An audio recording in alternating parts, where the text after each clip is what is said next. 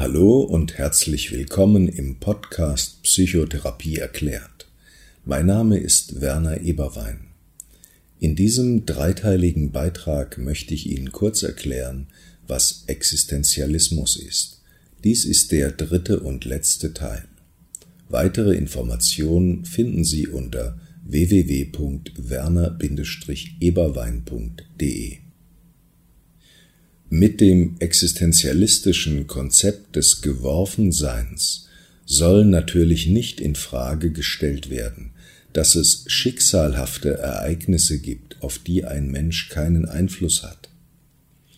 Existenzialisten betonen vielmehr ausdrücklich die Relevanz absurder Schicksalsschläge sowie der Leiblichkeit und Geschlechtlichkeit des Menschen, seine Einbettung in eine historische Situation und eine gesellschaftliche Klasse, sein Verwiesensein und Angewiesensein auf andere und seine Sterblichkeit. Wenn einem ein geliebter Mensch durch einen Verkehrsunfall oder durch Krankheit genommen wird, wenn man Opfer eines Verbrechens, einer Naturkatastrophe, einer Kriegshandlung oder des ökonomischen Zusammenbruchs einer Gesellschaft wird, wenn man unverschuldet eine schwere Krankheit erleidet, aber auch wenn man alt und gebrechlich wird, ist man dafür natürlich nicht verantwortlich. Verantwortlich ist man aber für die Art und Weise, wie man mit solchen Ereignissen umgeht. Das Älterwerden und das Näherrücken des Todes beispielsweise ist für jeden Menschen eine Herausforderung. Man kann versuchen, die Zeichen der Zeit zu ignorieren zu überdecken, zu verleugnen, man kann sie mit Würde tragen, sich damit auseinandersetzen, daran verzweifeln und in Depressionen versinken, Kontakt zu Gleichgesinnten suchen und vieles andere mehr. Für Existenzialisten ist auch die Idee, dass unsere Triebe, Verdrängungen, Konditionierungen oder sozialen Rückwirkungssysteme uns determinieren, also wahlfreie Entscheidungen unmöglich machen, eine Variante des Selbstbetrugs. Aus Angst vor der Freiheit definieren wir uns als unfrei, um der Verantwortung für unser Handeln zu entgehen. Wir begründen unser Nichtkönnen mit Angst, unsere Schwäche mit Depression, unsere Gier mit Sucht und unsere Unfreiheit mit Zwang, statt vor uns selbst zuzugeben, dass Angst uns letztlich nicht hindern kann, einen Turm zu besteigen, Gier uns nicht zwingen kann, Drogen zu nehmen, Schwäche uns nicht hindern kann, in Bewegung zu kommen. Für radikale Existenzialisten ist sogar die psychoanalytische Theorie des Unbewussten eine Erscheinungsform des Selbstbetrugs. Das sartrische Subjekt ist nicht Opfer der Verdrängung von Widerstand oder von Zensur wie bei Freud, vielmehr hat es dafür jederzeit die Verantwortung zu tragen. Nach Sartre ist auch jeder Mensch unaufrichtig, der seine Leidenschaften, also Gefühle, Bedürfnisse und Triebe, als Begründung für sein Nichtkönnen vorschiebt und sich mit ihnen entschuldigt. Der Existenzialist glaubt nicht an die Macht der Leidenschaft. Der Mensch ist für seine Leidenschaft verantwortlich, schrieb Sartre 1946 in Der Existenzialismus ist ein Humanismus. Sartre erkennt an, dass es Triebe und Konditionierungen gibt, aber er bestreitet, dass diese uns die Entscheidungsfreiheit nehmen. Auch wenn der Mensch biologische Triebe und erworbene Konditionierungen in seiner Seele findet, so enthebt ihn das nicht der Verantwortung, einen Standpunkt zu diesen einzunehmen, das heißt, seinen Trieben und Konditionierungen zu folgen, sich ihnen zu unterwerfen, sich mit ihnen kritisch auseinanderzusetzen, sie aufzuschieben, sich von ihnen zu distanzieren, sie aus oder umzugestalten oder sein Leben an gänzlich anderen freigesetzten Werten zu orientieren. Der Existenzialismus versteht sich als eine Weltanschauung, die den Menschen in seiner Würde erkennt und bestätigt, weil sie ihn nicht zu einem Tier oder zu einem Ding macht. Die humanistische Psychotherapie setzt diesen Grundgedanken in praktisches psychotherapeutisches Handeln um.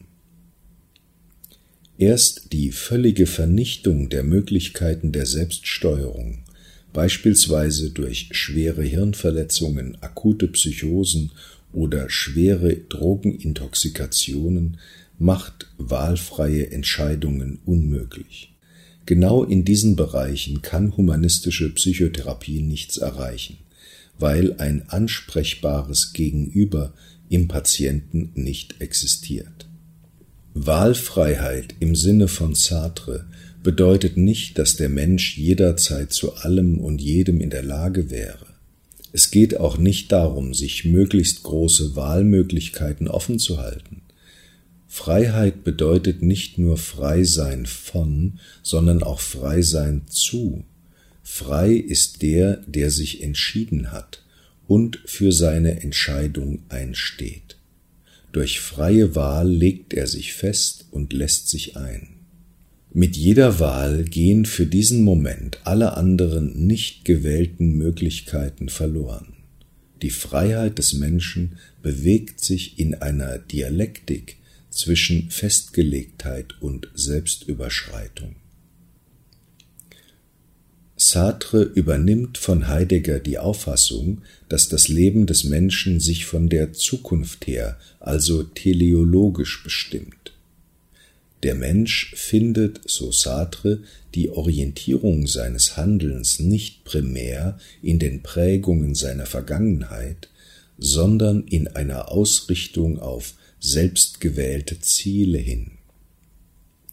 Welche Bedeutung ein Mensch einem gegenwärtigen Erleben oder einer Prägung aus der Vergangenheit zuweist, ergibt sich aus der Wertung dieses Vergangenen für die Zukunft.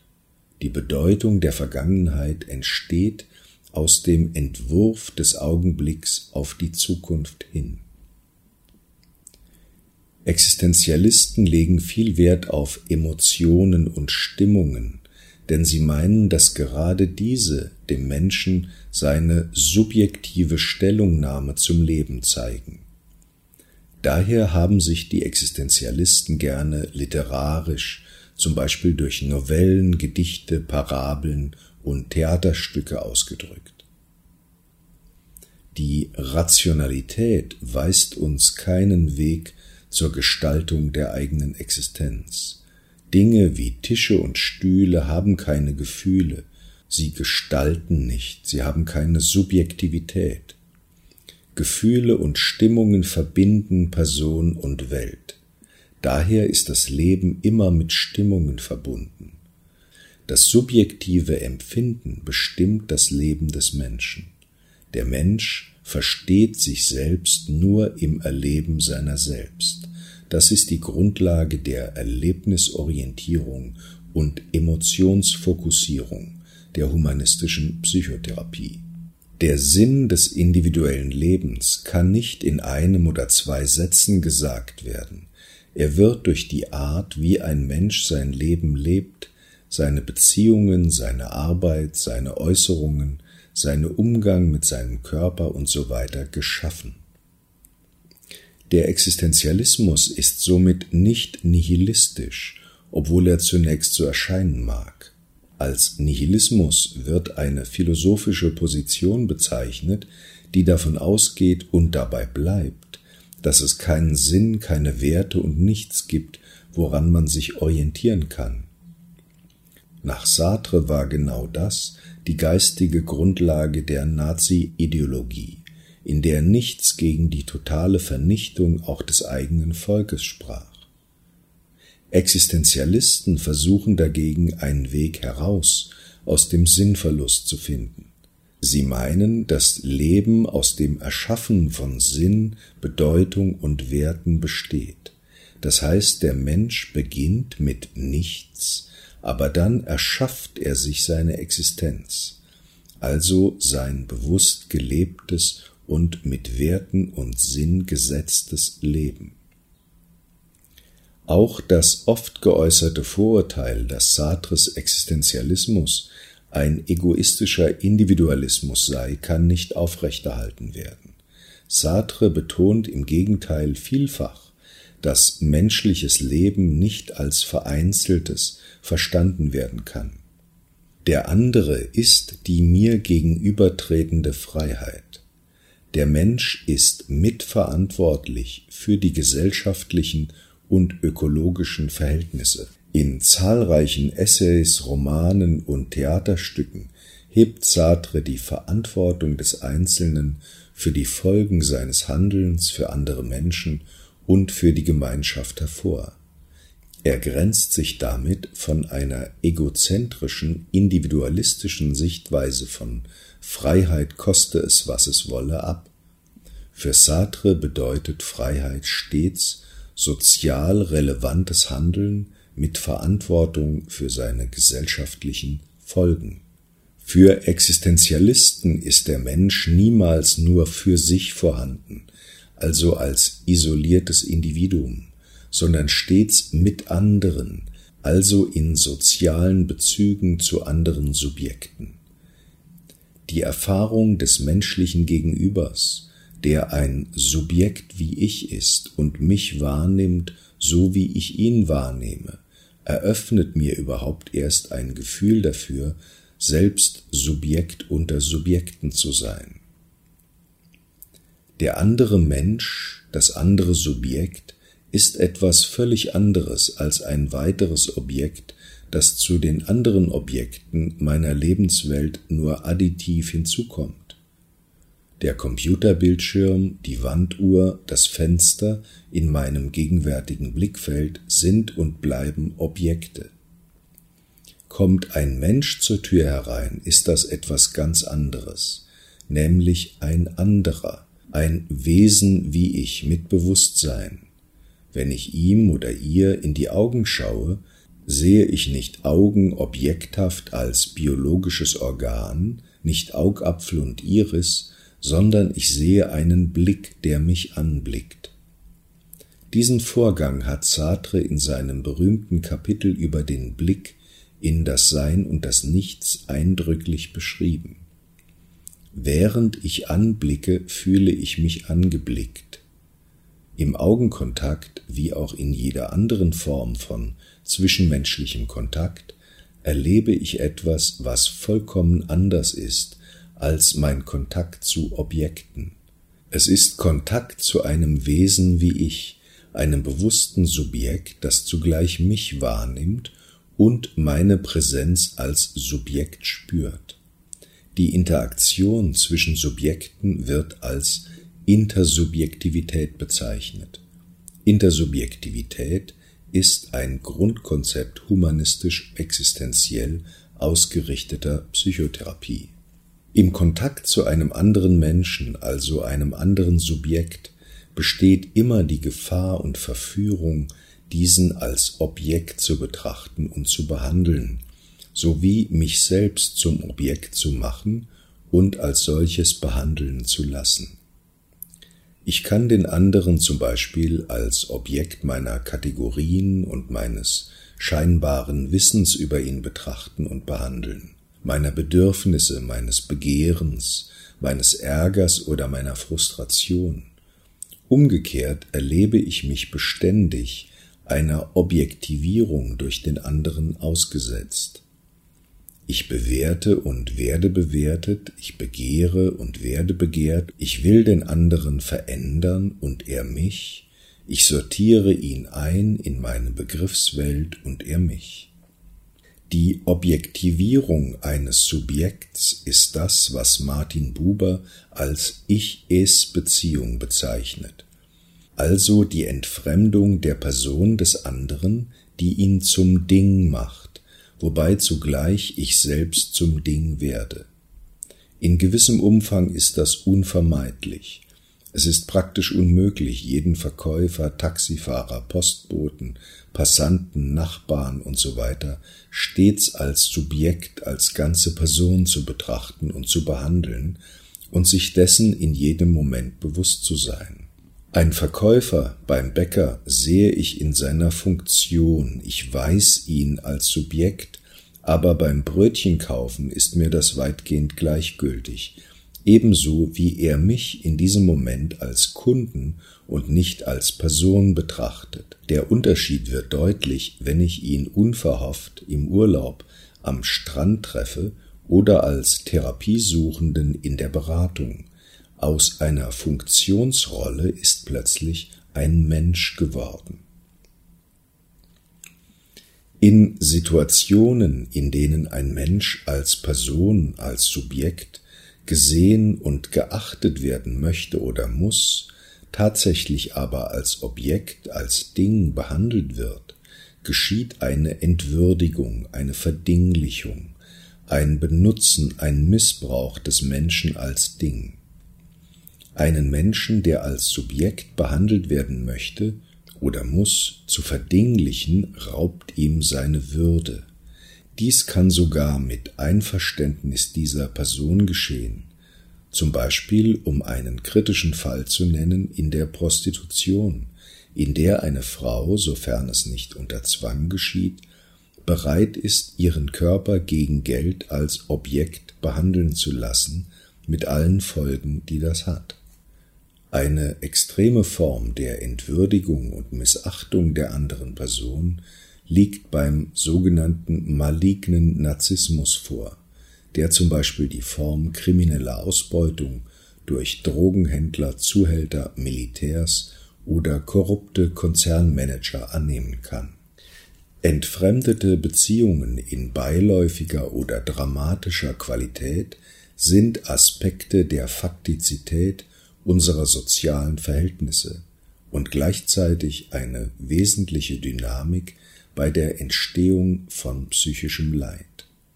Auch in einem partnerschaftlichen sozialen Umgang gibt es, so Sartre, unweigerlich einen Kampf um Anerkennung als Subjekt durch den jeweils anderen. Jeder Mensch möchte von nahestehenden Personen als Mensch gesehen und respektiert werden, tendiert aber zugleich dazu, den anderen nicht auf die gleiche Weise als Subjekt zu sehen und zu respektieren. In dem Umfang, in dem es gelingt, einander als Personen, als freie Menschen zu erleben und zu respektieren, die Besonderheit des anderen auch im Unterschied zu eigenen Wünschen und Anschauungen zu genießen und sich darüber zu freuen, entsteht Freundschaft und Intimität. In dem Umfang, wie es misslingt, entsteht Distanz, Entfremdung und letztlich Missachtung und Ausbeutung des anderen zu eigenen Zwecken.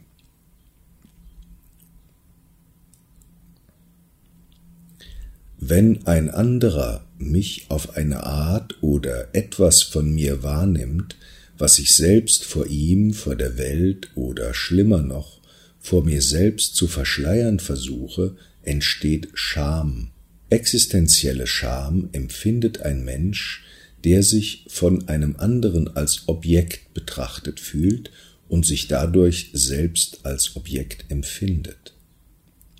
Objektivierung eines Menschen ist beschämend, eine Verletzung seiner Würde, eine Kränkung seines Selbstwertgefühls. In der Scham erkenne ich an, dass ich bin, wie der andere mich sieht. Der andere sieht mich objekthaft und ich akzeptiere das. Weder einem Ding noch einem Tier gegenüber schäme ich mich. Auch vor einem Roboter würde ich mich nicht schämen, nur vor einem anderen als Subjekt schäme ich mich, und darin wird mir der andere als Subjekt bewusst. Existenzielle Scham besteht nicht primär in dem Erlebnis abgewertet oder verachtet zu werden, sondern darin überhaupt als Objekt wahrgenommen zu werden und mich darin als Objekt wiederzuerkennen. Objektivierung versteinert, so Sartre, einen Menschen zu einem Ding unter Dingen. Die Gefahr meiner Versteinerung durch die Wahrnehmung meiner Person als Objekt durch den anderen erzeugt den Kampf um Anerkennung als Subjekt, das Ringen um Intersubjektivität. Der Existenzialismus als Philosophie der Freiheit und Selbstverwirklichung hat die humanistische Psychotherapie entscheidend geprägt. Die humanistische Psychotherapie stellt die Möglichkeit und Unausweichlichkeit der wahlfreien Selbstgestaltung des Menschen in den Mittelpunkt ihres psychotherapeutischen Paradigmas. Sie zeigt dem Patienten die Möglichkeiten und Herausforderungen, die aus der Wahlfreiheit entspringen. Wenn der Mensch in seinem Wesen Subjekt ist und seiner Natur nach in die Freiheit geworfen, also weder seinen Trieben und Ängsten noch sozialer Manipulation passiv ausgeliefert, dann zerstört keine Prägung, kein Trauma und kein Mangel die Möglichkeit zur freien Entscheidung ganz. In jedem Moment, in jeder Sekunde kann der Patient sich und sein Leben verändern, und kein Therapeut kann das an seiner Stelle tun. Humanistische Psychotherapie ist die Psychotherapie der Wahlfreiheit und Selbstverantwortung in voller Anerkennung der Ängste, die das auslöst, und der Abhängigkeiten, die ihnen zugrunde liegen. Die Aufgabe humanistisch-existenzieller Psychotherapie ist es, gemeinsam mit dem Patienten dessen Potenziale und Möglichkeiten zu erkunden und zu entwickeln, damit er wagt, die Verantwortung für sein Leben auf sich zu nehmen. Der humanistische Psychotherapeut unterstützt den Klienten beim aktiven Gestalten seines Lebens. Auch die Inhalte und Formen des psychotherapeutischen Prozesses selbst kann, soll und muss der Patient mit Unterstützung des Therapeuten aktiv gestalten. Humanistische Psychotherapie versteht sich nicht als Dienstleistung, die der Therapeut am Patienten erbringt. Vielmehr wird der Patient als derjenige betrachtet, der aktiv und kreativ mit Unterstützung des Therapeuten an sich arbeitet. Der Motor des psychotherapeutischen Prozesses sind die Wachstumsimpulse und die Selbstintegrationswünsche des Patienten. Was der Therapeut tut, dient der Förderung der Wahlfreiheit des Patienten und der Förderung seiner Fähigkeit, sich selbstbestimmt und selbstgewählt auf persönliche und soziale Bindungen einzulassen. Humanistische Psychotherapie ist Ermutigung zur Eigenverantwortlichkeit. Stemmler und Bock schrieben in ihrem Buch Ganzheitliche Veränderungen in der Gestalttherapie folgendes. Wenn also Verweigerung von Verantwortung in die Sklaverei der Neurose führt, dann ist der erste Schritt ihrer Therapie die Befreiung von der Illusion der Verantwortungslosigkeit. Nur nachdem ich akzeptiert habe, dass ich und niemand sonst mein Leiden aktiv produziere, kann ich erkennen, auf welche konkrete Weise ich das tue, und die Bewusstheit davon ist eine der Voraussetzungen jeder Veränderung. So, das war's für heute. Ich hoffe, diese drei Beiträge waren interessant für Sie. Weitere Informationen finden Sie unter www.werner-eberwein.de einen schönen Tag und viele freudige Erlebnisse wünscht Ihnen Ihr Werner Eberwein.